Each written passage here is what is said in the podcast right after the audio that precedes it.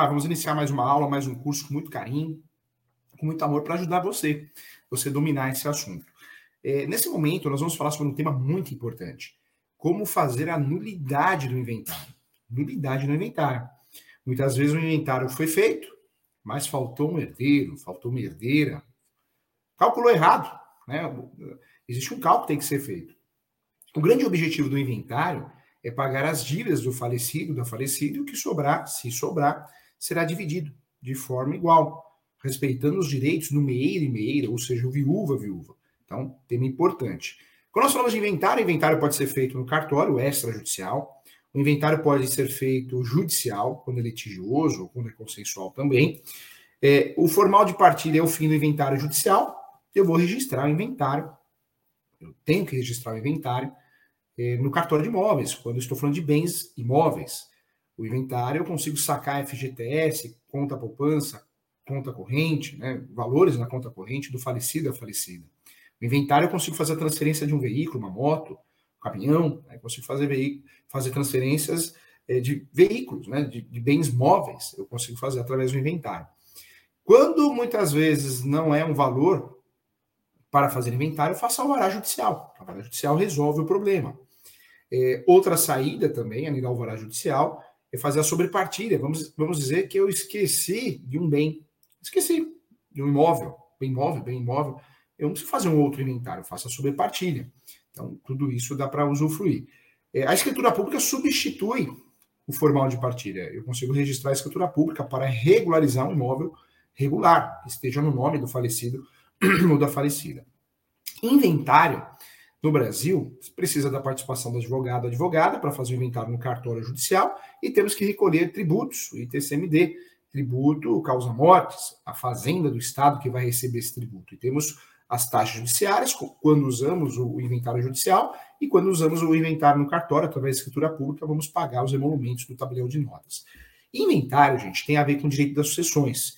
E direito às sucessões é o conjunto de normas que disciplinam a transferência do patrimônio ativo e passivo, ou seja, créditos e débitos, de alguém depois de sua morte em virtude de lei ou testamento.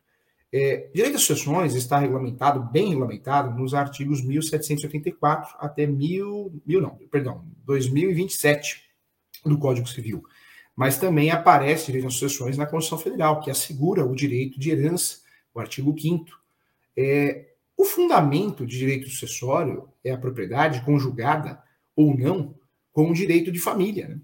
Em geral, a sucessão em geral, ela pode ser classificada em sucessão legítima, que decorre de lei, decorre da lei, morrendo a pessoa sem testamento, transmite de fato a herança aos herdeiros legítimos indicados pela lei.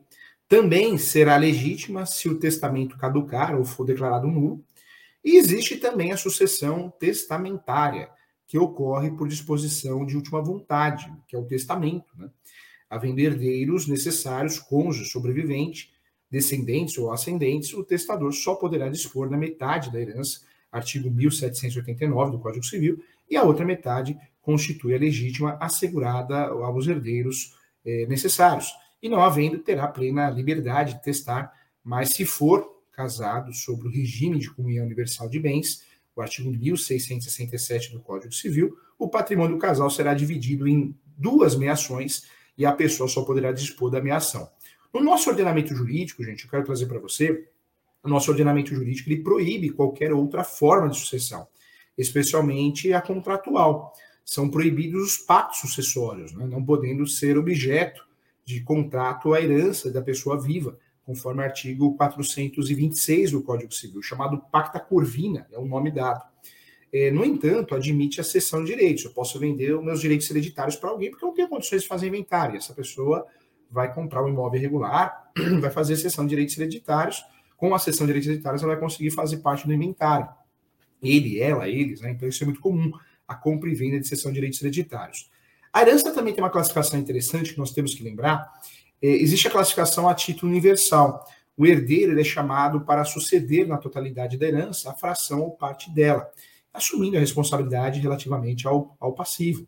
É, ocorre tanto em legítima como na testamentária, tá? É, o título singular, gente, o testador, ele deixa ao beneficiário um bem certo e determinado é, isso é chamado de legado, e o herdeiro não responde pelas dívidas da herança. Ah, outro ponto também que eu quero explicar aqui é a abertura da sucessão, a aceitação e a renúncia da herança. A abertura da sucessão, também chamada de delação ou devolução sucessória, ela se dá, gente, no momento da constatação da morte, comprovada do decujus, que é uma expressão latina, né, é abreviada da frase decujus successione, é, que é aquela cuja sucessão se trata, ou seja, a pessoa que faleceu, de, de, o decujus também é chamado de autor da herança. No Brasil, nós usamos o princípio básico dos direitos de sucessões, ele é conhecido como Troide de Sazini. É, o Troide de Sazini, é, que é o direito de posse imediata, ou seja, né, transmite de forma automática, automaticamente, imediatamente o domínio e a posse da herança aos seus herdeiros legítimos e testamentários, do decujus, né, é, sem solução de continuidade, ou seja, sem interrupção, e ainda estes também, os, os herdeiros, ignore de fato o 1784, é, não resita da prática de qualquer ato, e, no entanto, deve-se proceder a um inventário para verificar o que foi deixado e o que foi transmitido. Né? Essa é a regra do jogo. É, só abre, gente, isso é importante, só se abre a sucessão se o herdeiro sobrevive, sobrevive de fato ao decujus. Né? Então, o herdeiro que sobrevive ao decujus, ainda que por um instante, herda os bens por ele deixado e os transmite aos seus sucessores, e se falecer em seguida, há necessidade sim de apuração da capacidade sucessória. É, além disso, é, é, válido também explicar que o herdeiro sucede a título universal e o legatário a título singular. Então, isso também é importante. Outro ponto que eu queria explicar para você é a aceitação da herança, né? aceitação ou adição, que é o termo utilizado. Isso aparece no 1804 e no, no seguintes do código. Né? É, que, que é aceitação da herança ou adição?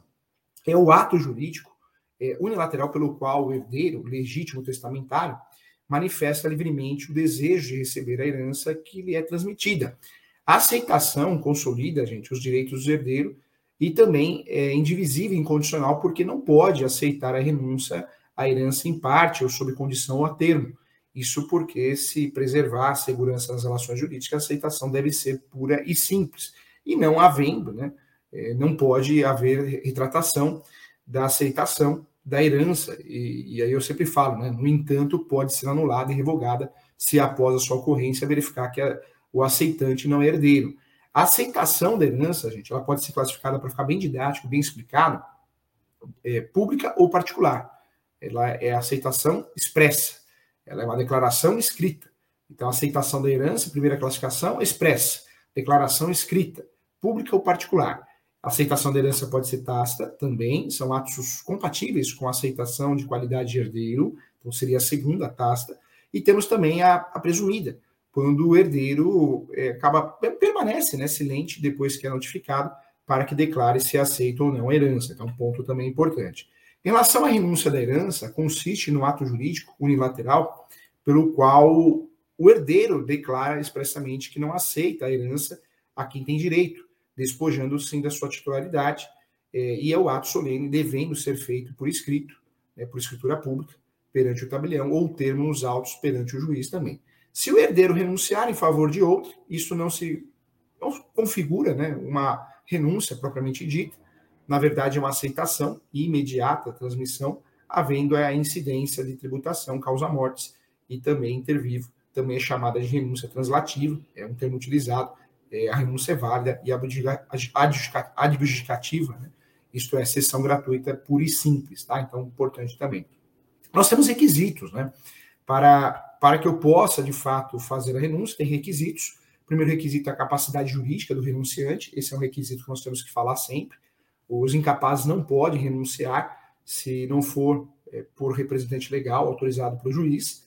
É, outro requisito também é a forma prescrita em lei sempre por escrito, escritura pública ou ato jurídico, né, civil, não há renúncia tácita nem presumida. E também dizemos, podemos dizer aqui a impossibilidade da, da, do repúdio, né, de repúdio parcial da herança, esta é indivisível até a partida. Outro ponto também a respeito a direitos de eventuais credores, se a renúncia prejudica credores, é, esses também podem aceitar a herança, também é outro ponto importante. Hein?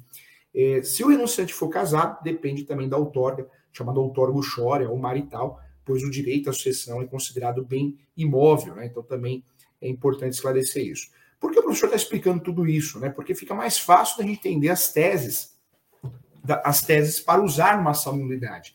É, quando eu sou contratado como advogado advogada, ou eu tenho interesse em pedir a nulidade do inventário, é, de fato, para pedir a nulidade, eu tenho que provar uma simulação. Simulação. É, eu posso pedir a nulidade do inventário, do registro do inventário, da escritura pública do inventário, porque houve uma simulação, houve um erro grave. Esse erro grave é na distribuição, na partilha dos bens. Né? Então, bens omitidos, simulações, tudo isso eu posso trabalhar com a ação de nulidade. O que é importante você saber? A ação, o nome correto da ação, ação declaratória de nulidade de inventário, é, ou de registro de inventário, ou de escritura pública de inventário, é uma ação que não tem prescrição. Por quê? Porque o ato nulo não tem prescrição, é muito grave. Né? Então, eu posso usar todos esses termos, esse regramento que não foi respeitado, eu posso buscar no Poder Judiciário a nulidade. É importante aqui. Eu quero trazer para você também que nós temos os efeitos da renúncia também. É, o renunciante é tratado como se nunca tivesse sido chamado à sucessão. Seus efeitos retroagem né, a, a data, de fato, a data é, isso é comum, né? Os efeitos retroagem à, à, à data da abertura da sucessão. E o repúdio à herança também pode aceitar o legado. É, outro efeito também da renúncia, o quião hereditário do, repudi do repudiante, né, que é o nome utilizado, o termo utilizado, na sucessão legítima, ele transmite-se de forma imediata a outros herdeiros da mesma classe, que é o direito de acrescer. É, os, na verdade, os, de, a, os descendentes né, do renunciante não herdam por representação. E, e, no entanto, também, gente, eu, se ele for o único da classe, seus herdeiros herdam por direito próprio e por cabeça, o renunciante não perde usufruto e nem administração dos bens pelo repúdio, né? Porque foram transmitidos a seus filhos menores. Outro ponto também que eu diria que é um efeito da, da, da renúncia, né? Dá para falar que é um efeito da renúncia, é que a renúncia da herança é irretratável e revogável, então também é importante. E aí alguns termos também que causam impacto, causam confusão, que eu queria trabalhar com você. Eu não sei se você lembra da, da faculdade, mas o termo herança vacante, é, vacante e jacente, né, que são termos estudados no código, no artigo 1819 ao 1823. Para falar, gente, herança vacante e, é, ou, ou, ou herança jacente e vacante, é necessário falar em sucessão do município, do município, do Distrito Federal e também da União, né? Claro, começa pelo município, o Distrito Federal e a União. Na verdade, a administração pública não é herdeira, tá? Então guarde isso. N não lhe é dado o direito de saisini, do princípio de saisini. Isto é, gente, não se torna proprietário dos bens da herança no momento da morte do decujus, como acontece com os demais herdeiros. Quando o falecido não deixar testamento, nem herdeiros conhecidos, é, ou também quando esses repudiarem a herança, os bens irão para o município ou Distrito Federal, se localizados na respectiva circunscrição, ou União, se situados em território federal. Mas não se não de imediato, tá? Há um procedimento legal para isso. Então, esse procedimento é dividido aí em dois nomes, duas etapas, como a própria nomenclatura classifica: herança jacente, falecendo uma pessoa numa situação acima, seus bens são arrecadados, é, de fato, nomeia-se né, uma pessoa chamado curador, é o que tem que acontecer, essa pessoa tem que ser nomeada, o curador, para conservá-los e administrá-los. É, a característica principal da herança é, jacente, né, que é o, é o, termo que nós utilizamos no Brasil, a característica principal da herança jacente é a transitoriedade da situação dos bens. Por quê? Não goza de personalidade jurídica e é uma universalidade de direito. É, são são é, expedidos, né, expedidos editais, convocando eventuais sucessores, após a realização de todas as diligências, não aparecendo herdeiro, aí realmente não aparecendo herdeiro, decorrido de um ano após o primeiro edital, um ano após o primeiro edital, haverá declaração de vacância, tá? É, lembrando que jacente é uma coisa, vacância é outra. Herança jacente e herança vacante. Então, primeiro, herança vacante, jacente. A herança jacente publicou os editais, depois de um ano, aí se transforma na herança vacante, em virtude da vacância, tá? Para não, não gerar erro. É, superada essa fase, gente, os bens passam, então, para a propriedade do Estado, em sentido amplo mesmo, sentido amplo. Mas ainda não forma, não de forma plena, né?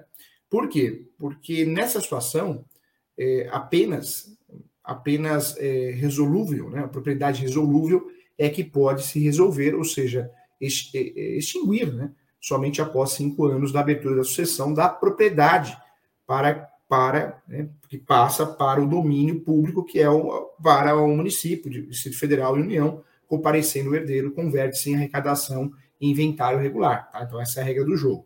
É, outro ponto também, o poder público, pelo atual código, não consta mais no rol de herdeiros apontados na, na ordem de vocação hereditária e, portanto, um sucessor irregular, desde que haja sentença, declare a vacância dos bens. Esse é o fato, tá bom?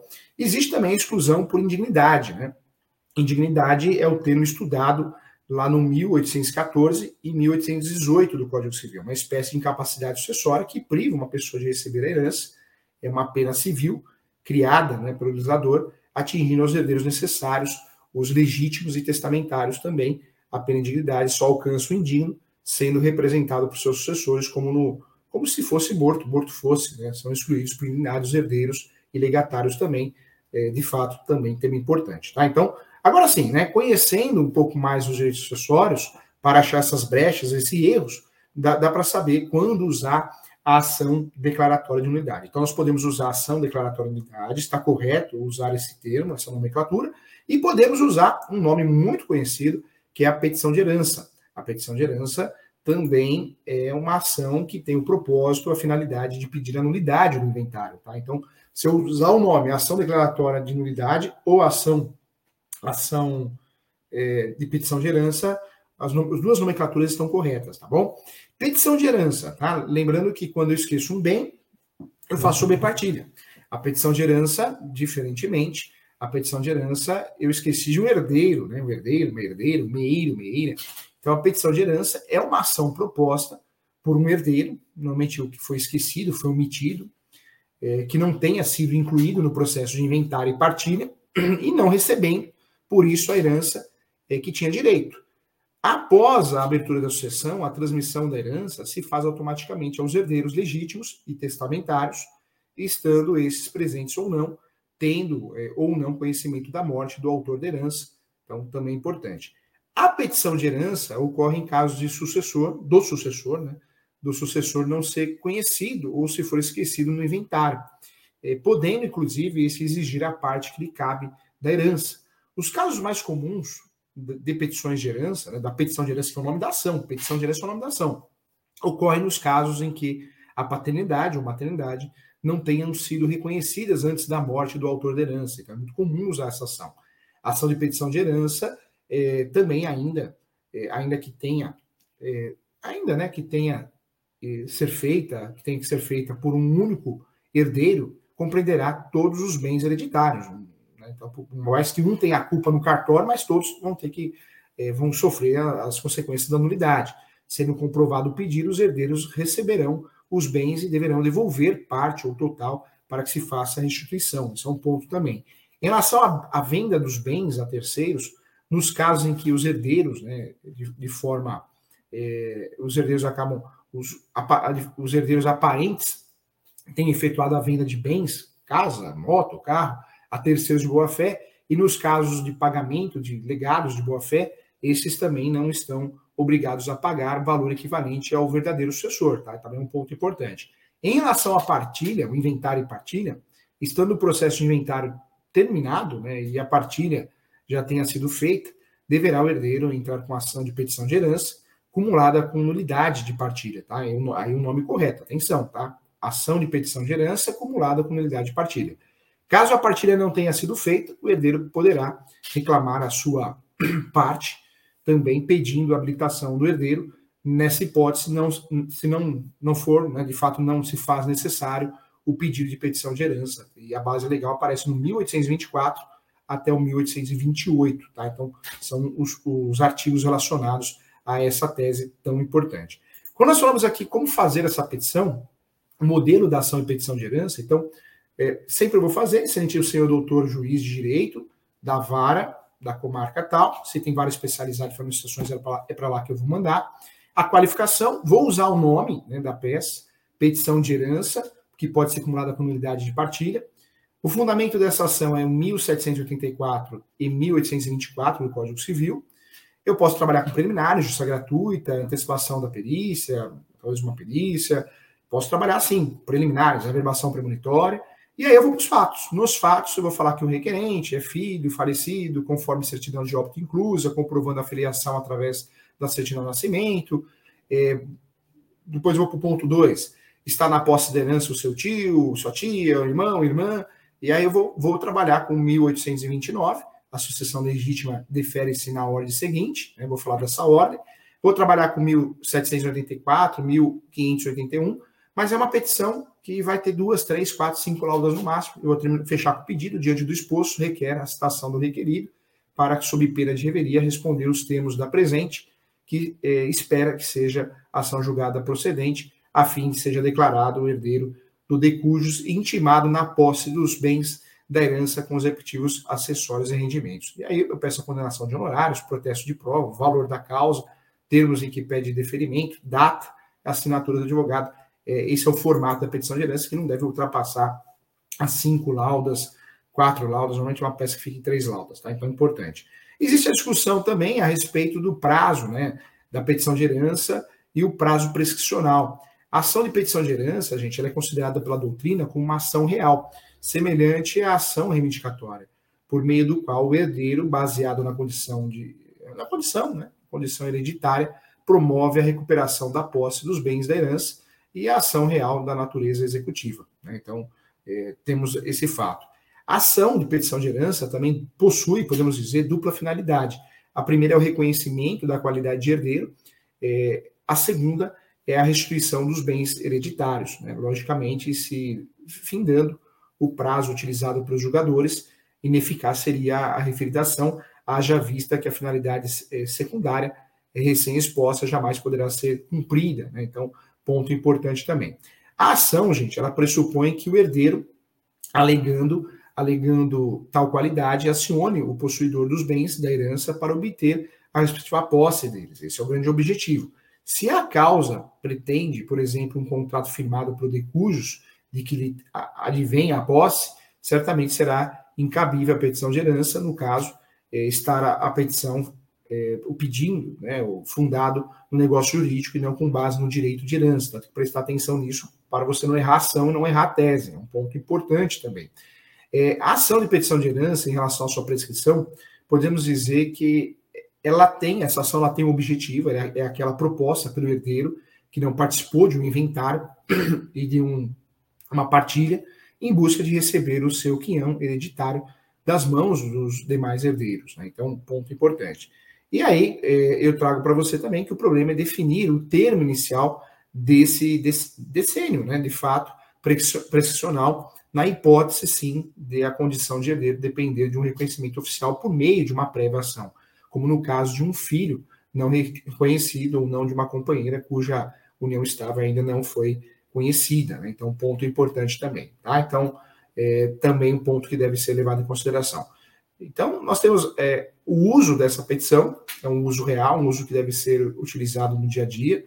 Toda vez que o cliente procura advogado numa situação onde ocorreu a omissão, seja por má fé ou, ou uma omissão por algum motivo, por falta de paternidade, maternidade, essa é uma ação que deve ser utilizada, é uma ação cabível nesse momento. Conforme texto publicado pelo Superior Tribunal de Justiça, é, o entendimento, nós temos até a súmula 149 do Supremo Tribunal Federal, é, do remoto ano, lá de 1963, que estabelece que é imprescindível a ação de investigação de paternidade, mas não é, é mas não, o, não é o, a da petição de herança, né, o fundamento da prescrição para esses casos. Está relacionado ao fato, a herança envolver direitos subjetivos e também é, pretensões de cunho patrimonial que são submetidas a prazos prescricionais. Né? Então, tem essa regra, essa discussão. Então, diante do entendimento atual, o entendimento simulado é considerado majoritária a jurisprudência nesse sentido e é praticamente consolidada na prática no contexto a vigência do código do, do código da época de 1916, atualmente o novo código, mas existe divergência ainda em relação ao âmbito da jurisprudência que dizia a respeito sobre o início de, desse prazo de prescrição. Né? Então, ainda existe uma, uma discussão é, sobre esse tema, é, é, fato, mas no Brasil é, ficou pacificado que ações de nulidade não têm prescrição. Né? Então, em regra, não teria prescrição, não há que se reconhecer a aplicação de prazo prescricional, uma vez que estamos falando de uma ação que o cunho, o objetivo dela é a nulidade. Né? Então, tem discussões, claro, mas de, de fato é o entendimento majoritário, tá bom? Legal, então chegamos ao final de mais uma aula, com muito carinho. É, tem perguntas? Sempre tem perguntas boas, vamos lá? Legal. Oi, meninas. Que legal. A pergunta é: minha avó tem vários alqueires, né? De terra, no nome dela. E é, ela é herdeira, mas a família pôs ela para fora. Ela tem somente o papel que confirma que ela é dona, não uma partilha. Na verdade, o papel que confirma que é dono, dona, proprietário, proprietária, o único que tem é a certidão de propriedade. Qualquer outro documento é posse, né? Então precisa ver se é a certidão de propriedade que ela tem. Se ela tem escritura pública, contrato de gaveta, ela não confirma que ela é dona. Confirma uma discussão de posse. Aí ela teria que fazer uma, uma ação possessória, né? Então a ação já seria uma outra ação, tá bom? Um abraço para você. Só posso usar reivindicatória quando eu tenho propriedade. Tem, vai aparecer para vocês, eu convido todos, tá? O professor está com a pós-graduação aberta, online.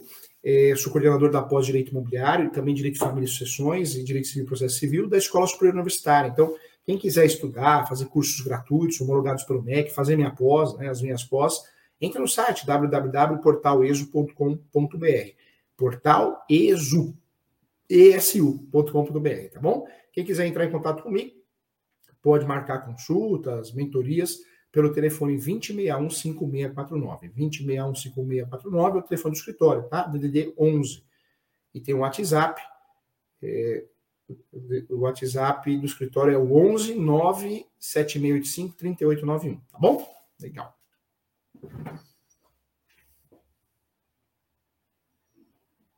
Mais perguntas? Luiz Antônio Fincher, sempre assistindo as aulas, hein? Ação declaratória de nulidade extingue direito de herdeiros? Na verdade, é, esse termo extingue, né? Extinguir acabar. Na verdade, ela anula.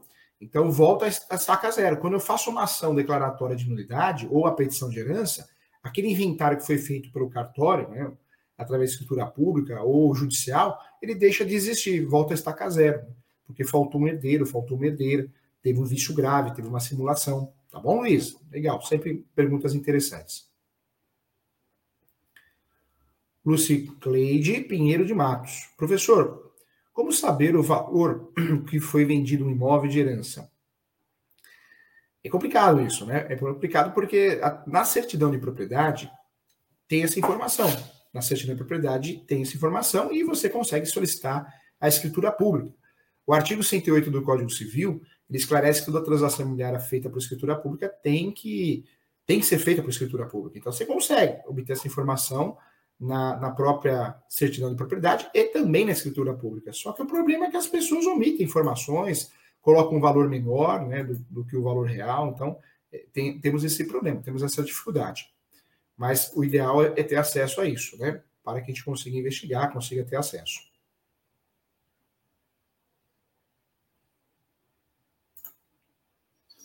Bom dia, professor. O Luiz Antônio. Bom dia a todos. Pergunta: na adjudicação, caso só haja um herdeiro, paga o ITCMD? A adjudicação compulsória não é forma originária de adquirir propriedade, né? Ela é forma derivada. Todas as formas derivadas nós pagamos tributos. É, no caso, o ITCMD é para o inventário. Quando nós falamos de transações, é, transações derivadas, aí eu vou pagar tributo, mas tributo ao município. O ITCM dele é utilizado no inventário e na doação também, tá bom? Somente. Então, na justificação, em regra, não. Olha a Monique Cruz, estava com saudade da Monique Cruz. Monique Cruz que faz todos os cursos, que estuda. Né? Depois vão falar que é sorte. Sorte é uma ova. Ela é estudiosa, disciplinada. Parabéns, Monique Cruz. Fico muito feliz. O locador paga imposto sobre o valor da locação. Como funciona? Paga. É, o ideal é desmembrar a maior quantidade de locadores, porque isso faz com que reduza, né? Mas é uma questão tributária que nós vamos discutir em outra aula, tá bom? Para não fugir muito do tema nulidade de inventário, tá bom, Monique? Mas é, é importante sim tomar cuidado, porque se eu coloco um só e tem vários locadores, eu estou tributando mais, vou pagar mais tributo. E a Monique Cruz, ele suma importância verificar a, a dívida fiscal do vendedor, inscrição em dívida ativa, procede. É necessário fazer a análise da cadeia dominical dos proprietários da matrícula? Na verdade, depende muito da transação. Transações rurais, o ideal é você pedir uma certidão vintenária para saber o histórico do imóvel. Né? Uma transação urbana, costumo eh, fazer essa pesquisa em cadeia, normalmente não existe a necessidade, a não ser que é um comércio, quer verificar se foi posto de gasolina, se foi se a área é contaminada, né? Então, em regra, não. A certidão de propriedade ela já supre por si só. As certidões negativas das, das fazendas, elas são necessárias sim. Aí é importante. Legal. Gente, muito obrigado. Fico muito feliz. Mais um curso, mais uma aula, com muito amor, com muito carinho para você. Convido novamente a todos. Entra no site www.portaleso.com.br para você vir fazer a minha pós-graduação né, tanto a direito registral notarial, direito imobiliário, tem após direito civil processo civil. O valor é de 958, se não me engano. Acho que esse é o valor até hoje, né? Então é um valor, é, é um, tem um cunho social, cunho social de, de poder ajudar as pessoas a estudarem. Então a intenção é essa, tá? Eu agradeço a todos, muito obrigado e até a próxima aula.